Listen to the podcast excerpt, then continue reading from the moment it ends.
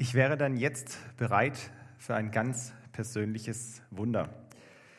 Dieser Satz begegnet einem immer wieder mal, oder zumindest mir ist er begegnet, auch in verschiedenen Zusammenhängen, dass Menschen gesagt haben, ich wäre jetzt bereit, dass sie ein Bild dazu veröffentlicht haben im Internet und sagen, ich wäre bereit, dass endlich in meinem Leben ein Wunder passiert. Und ich kenne einige Menschen, die gerade große gesundheitliche Probleme haben und die sich das wünschen würden, dass ein Wunder passiert, dass diese Beschwerden weggehen, dass sie gesund werden oder zumindest die Krankheit sich bessert. Man kann die Frage auch andersrum stellen. Wer von euch hätte denn was dagegen, dass in seinem Leben ein Wunder passiert? Dass er ein ganz persönliches Wunder erlebt? Ich vermute mal niemand.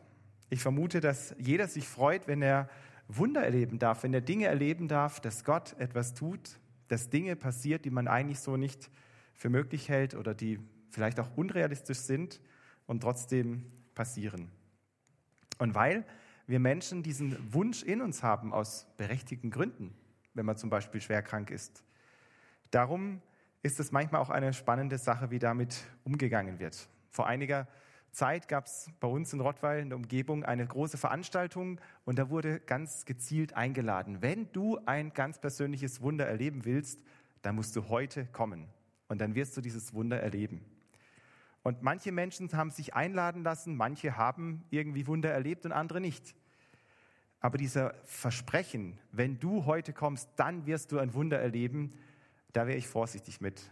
Denn das weiß ich ja nicht im Voraus, ob Gott wirklich ein Wunder tut. Und wenn wir in die Bibel schauen, dann wurde so auch damals nicht geworben, zumindest ist es uns nicht bekannt. Dass Menschen rumgelaufen sind und gesagt haben, heute Abend um 20 Uhr gibt es Wunder. Dort auf dem Dorfplatz, da kommt Jesus und dann könnt ihr so richtig was erleben.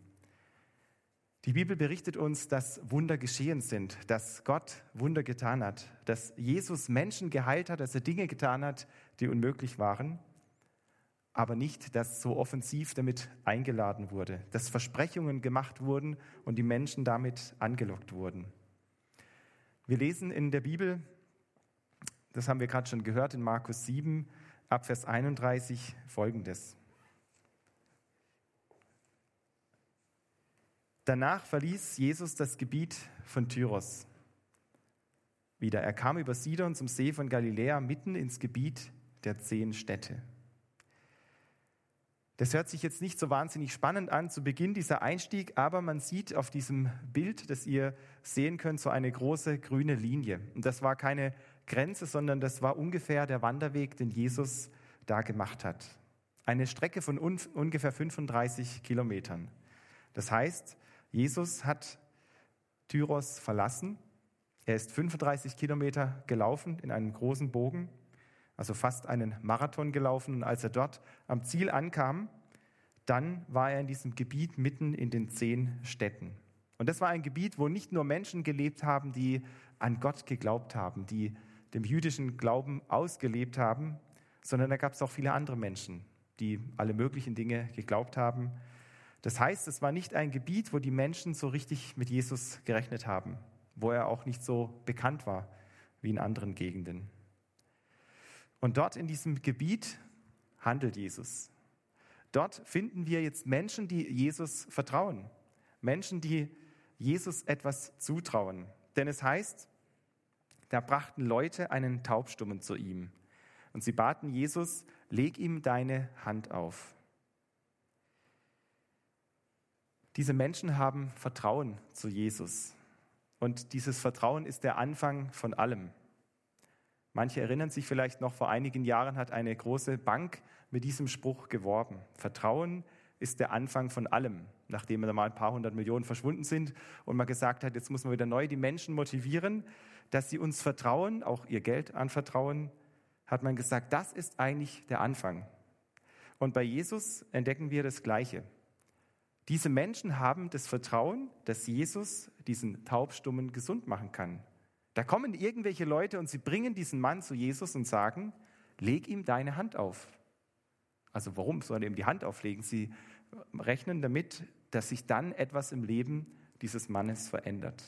Dass wenn Jesus ihm die Hand auflegt, dass dieser taubstumme Mann Veränderung erfährt, ein Wunder erfährt, dass etwas passiert, was sein Leben verbessert.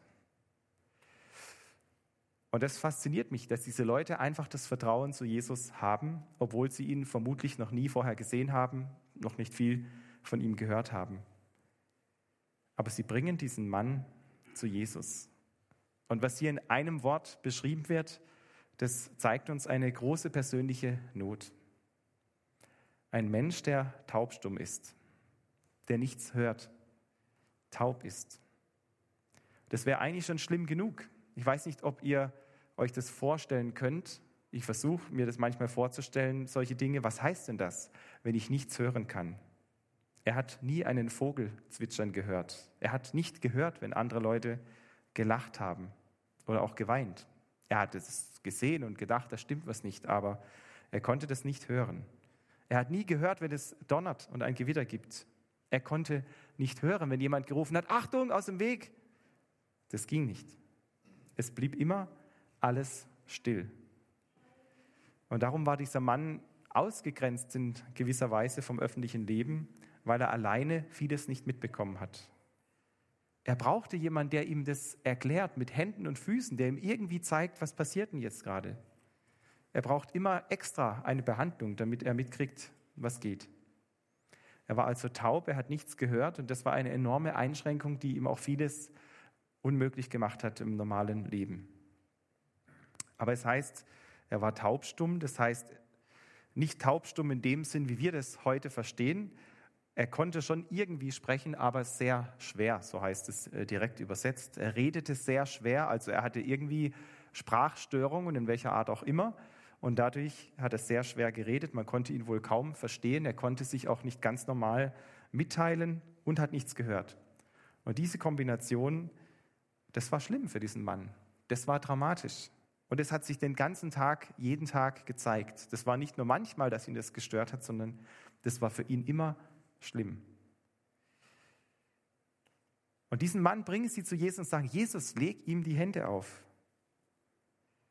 Denn sie haben gemerkt, niemand kann diesem Mann helfen. Bis jetzt konnte niemand helfen. Keiner hat eine Idee, was man machen kann. Also kommen sie zu Jesus. Er, er kann es doch vielleicht. Damals konnte ihm niemand helfen. Medizinisch war das nicht möglich. Heute, 2000 Jahre später, sind solche Dinge manchmal möglich. Und es gibt ergreifende Filme zum Beispiel, wie Menschen das erste Mal im Leben hören. Wenn sie durch eine Operation oder ein Gerät die Möglichkeit haben zu hören, wie sie dann staunen, wie sie strahlen und begeistert sind, endlich hören zu können. Das könnt ihr euch gerne mal im Internet anschauen. Aber auch heute gibt es noch viele Dinge, die nicht gehen. Gibt es Krankheiten, wo die Medizin nicht mehr weiter weiß, wo man nicht einfach was machen kann. Und darum gibt es auch heute viele Menschen, die in ähnlicher Situation sind. Dieser Mann, er konnte nichts hören, er hatte auch noch nie was von Jesus gehört, aber die anderen, und die haben ihn mitgenommen, die haben ihn zu Jesus gebracht. Und damit sind sie ein Vorbild auch für uns. Das bringt mich zu der Frage, wen bringe ich denn erwartungsvoll zu Jesus? Gibt es Menschen, die ich zu Jesus bringe, wo ich sage, komm mit zu Jesus? Klar, Jesus ist nicht da, dass er hier rumläuft, dass man ihn sieht und dann jemand hinbringen kann, so wie die damals. Und trotzdem gibt es ja Möglichkeiten. Das Einfachste, indem ich für diese Menschen bete, indem ich sie zu Jesus bringe, indem ich für sie bete, nicht nur einmal, sondern anhaltend, indem ich wirklich sie vor Gott bringe. Oder eben auch dahin bringe, wo sie etwas von Jesus hören ohne das Versprechen, wenn du einmal mit zum Gottesdienst kommst, dann wirst du gesund und, und, und, das brauchen wir nicht tun. Aber zu sagen, hey, ich weiß, Jesus kann Wunder tun. Und ich habe das auch hier und da schon erlebt und andere Menschen haben das erlebt.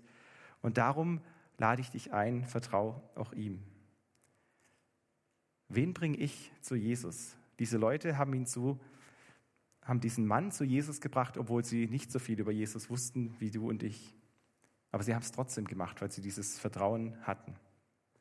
Und mich, ich möchte mich immer wieder neu anstecken lassen, für Menschen zu beten, wirklich für sie zu beten, dauerhaft dran zu bleiben, sie zu Jesus zu bringen und Menschen auch einzuladen, hey, komm mit dahin, wo du etwas von Jesus hörst. Jesus kann helfen und das erfährt dieser Mann. Wenn wir schauen, wie Jesus mit diesem Mann umgeht, dann fasziniert mich das. Dieser Mann kann ja nichts hören, aber Jesus macht ihm trotzdem deutlich, was er vorhat. Und dieser Mann versteht, was Jesus von ihm will. Es heißt zunächst mal, Jesus führte ihn ein Stück von der Volksmenge weg. Und ich habe das mal so überschrieben, Jesus braucht keine Show.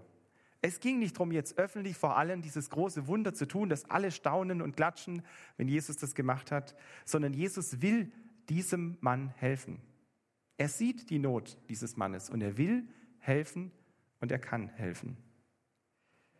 Und es heißt, er führt ihn ein Stück von der Volksmenge weg. Er hat ihn also nicht ganz weit weg irgendwo hingebracht, aber doch ein Stückchen beiseite.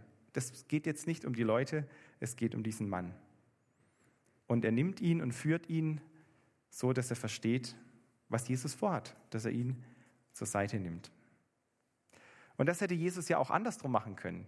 Er hätte sagen können, wollt ihr alle mal sehen, was ich kann und was mein Vater im Himmel durch mich kann? Dann kommt jetzt alle zusammen, ladet noch die anderen ein, geht noch mal nach Hause, geht ins Dorf und ruft alle zusammen, weil jetzt gleich wird hier ein Wunder passieren. Wenn ihr jetzt dabei seid, werdet ihr heute Abend etwas Erstaunliches erzählen können. Dann könnt ihr berichten, was ihr erlebt habt. Holt alle, jetzt geht's los. Aber das hat Jesus nicht gemacht. Er hat diesen Mann zur Seite genommen, weil er wollte ihm helfen und nicht eine Show machen. Und es heißt weiterhin, dass Jesus den wunden Punkt im Leben dieses Mannes berührt hat. Er legte seine Finger in die Ohren des Taubstummen. Er hat ihn angefasst, nicht grob und nicht gewürgt, aber er hat ihn angefasst und die Hände um seinen Kopf gelegt, die Finger in seine Ohren und dann hat der Mann verstanden, aha, jetzt geht es Jesus um meine Ohren. Jesus hat diesen Mann berührt, er hatte keine Berührungsängste. Und damit nicht genug, nicht nur, dass er ihn anfasst, dass er ihm den Finger, die Finger in die Ohren legt. Dieser Mann kann ja auch nicht sprechen. Und auch dafür hat Jesus noch etwas vor. Das heißt, und er berührte dessen Zunge mit Speichel. Das klingt schon ein bisschen komisch, oder? Also wenn ihr euch vorstellt, ihr würdet zum Zahnarzt gehen und der Zahnarzt nimmt ein bisschen Spucke und dann reibt er euch das da auf den Zähnen rum oder im Mund, vermutlich würdet ihr den Zahnarzt wechseln. Das macht man nicht. Was, was macht Jesus da? Wieso tut er ihn mit Spucke im Mund berühren, an seine Zunge langen? Das ist doch eklig irgendwie. Dieser Mann hat verstanden, Jesus tut jetzt etwas auch für meine Zunge. Und man hat damals dem Speichel heilsame Wirkung zugesprochen. Das heißt, man ging davon aus, wenn Jesus so etwas macht, dann wird deutlich, aha, er gibt erstmal etwas von sich selber auch her für diesen Mann und es wird hier ganz persönlich. Jesus hat diesen Mann ja nicht angespuckt, sondern er hat damit etwas sehr deutlich gemacht. Und das hat der Mann verstanden, worum es geht. Und dann hat er in den Himmel geschaut und zu Gott gerufen. Also er hat erwartungsvoll zu Gott geblickt, so will ich sagen, und dann hat er geseufzt, weil er von diesem Elend des Mannes ergriffen war. Oder wie auch immer sich das angehört hat. Jesus hat es nicht unberührt belassen, dass dieser Mann so eine Not hat und er weiß, Gott kann jetzt ein Wunder tun durch ihn. Und dann ruft er, Ephata, öffne dich. Jetzt sollen sich der Mund und die Ohren des Mannes öffnen allein durch Gottes Wirken. Jesus tut nicht irgendetwas machen speziell, es ist nicht der Speichel oder das Berühren der Ohren, das ihn jetzt gesund macht, sondern es ist Gott, der Wunder tut, auch durch Jesus. Und dann heißt es sofort, nachdem er das gemacht hat, haben sich die Ohren geöffnet und seine Zunge hat sich gelöst. Es heißt, er konnte normal sprechen. Dieser Mann konnte plötzlich ganz normal reden. Das hat er vermutlich noch nie in seinem Leben gekonnt. Und jetzt geht es. Seine Ohren haben sich geöffnet und er hat gehört. Er hat mitbekommen, was los ist um ihn herum. Wir wissen nicht, was er gesprochen hat, was er als erstes gesagt hat, nachdem er plötzlich hören und reden konnte. Aber das hat ihn beeindruckt. Und nicht nur ihn, sondern auch die anderen Menschen. Mit einem Schlag sind alle diese Einschränkungen im Leben des Mannes weg. Er kann hören, er kann reden, er braucht niemand mehr, der ihm etwas übersetzt. Er kann alles machen wie die anderen Leute auch. Alle Probleme sind auf einen Schlag weg. Er hat wirklich ein ganz persönliches Wunder erlebt. Und solche Dinge, die macht Gott. Manchmal, nicht immer. Nicht immer werden alle Menschen geheilt, das wissen wir alle. Manchmal tut er das und manchmal eben nicht. Wir haben kein Versprechen, keine Garantie, dass er alle Probleme löst, dass er alle Krankheiten wegnimmt. Wir müssen mit dieser Spannung leben, dass wir manchmal beten und hoffen und dann passiert das Wunder trotzdem nicht. Aber das kann ja nicht der Grund sein zu sagen, naja gut, ich bin vorsichtig, dann, dann bete ich nicht. Oder dann lade ich, Entschuldigung, jemand nicht zu Jesus ein.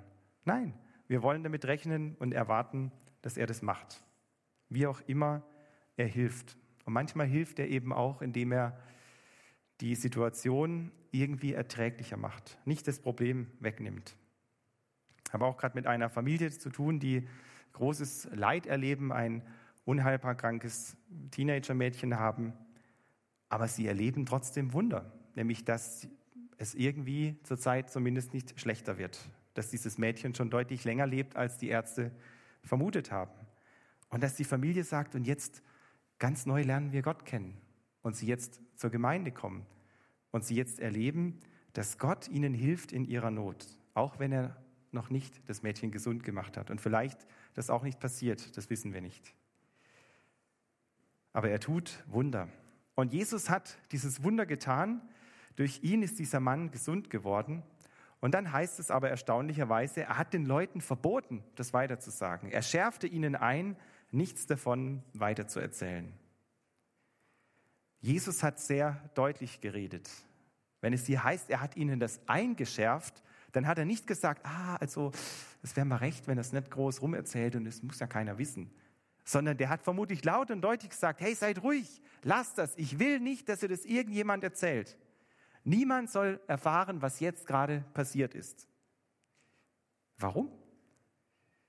Jesus hat es oft gemacht wenn er Wunder getan hat, dass er den Leuten gesagt hat, erzähl's gar nicht weiter. Es ging nicht darum, dass er ein bekannter Wunderheiler wird. Er hat diesem Mann geholfen, er hat ihn geheilt. Und er hat damit auch gezeigt, wer er ist. Aber erst später, beim Missionsbefehl, nachdem Jesus gekreuzigt und auferstanden war, erst später an Pfingsten oder in der Vorbereitung hat er gesagt, ihr werdet die Kraft des Heiligen Geistes empfangen, und werdet meine Zeugen sein. Dann sollt ihr losgehen und allen erzählen, was passiert ist. Aber zu dieser Zeit hat er nicht gesagt, geht los und erzählt allen dieses Wunder. Und trotzdem haben es die Menschen gemacht. Sie haben sich nicht an das gehalten, was Jesus gesagt hat, sondern sie haben es einfach weitererzählt, weil sie nicht anders konnten. Und damit wurde deutlich, er ist der verheißene Retter. Es heißt aber, je mehr er darauf bestand, desto mehr verkündeten sie, was Jesus getan hatte. Die Leute gerieten völlig außer sich vor Staunen und sagten, wie gut ist alles, was er getan hat. Durch ihn können die Tauben hören und die Stummen reden. Die Menschen waren außer sich vor Staunen. Und ich glaube, das kann man verstehen. Wenn wir dabei gewesen wären und gesehen hätten, wie das Leben dieses Mannes sich verändert, die Menschen, die dabei waren, die ihn vielleicht schon Jahre oder Jahrzehnte kannten, die wussten, welche Not er hat. Und jetzt ist alles weg. Da, da muss man doch begeistert sein. Und ist doch klar, dass man das weitererzählen will. Und sie machen es, obwohl es Jesus ihnen verboten hat. Wie gut ist alles, was er getan hat. Durch ihn können die Tauben hören und die Stummen reden. Das, was sie hier feststellen, was sie auch bekennen, das hat die Menschen, die sich auskannten, im Alten Testament aufhorchen lassen. Das muss einem ja fast bekannt vorkommen, was die Leute hier sagen. Durch ihn können die Tauben hören und die Stummen reden. Indem Jesus dieses Wunder getan hat und auch die anderen Wunder hat er deutlich gemacht, dass er der verheißene Retter ist. Er ist der, von dem gesagt wurde, dass einer mal kommt und das tun wird. Dass es die Zeichen sind, an denen man erkennt, wer der Messias ist.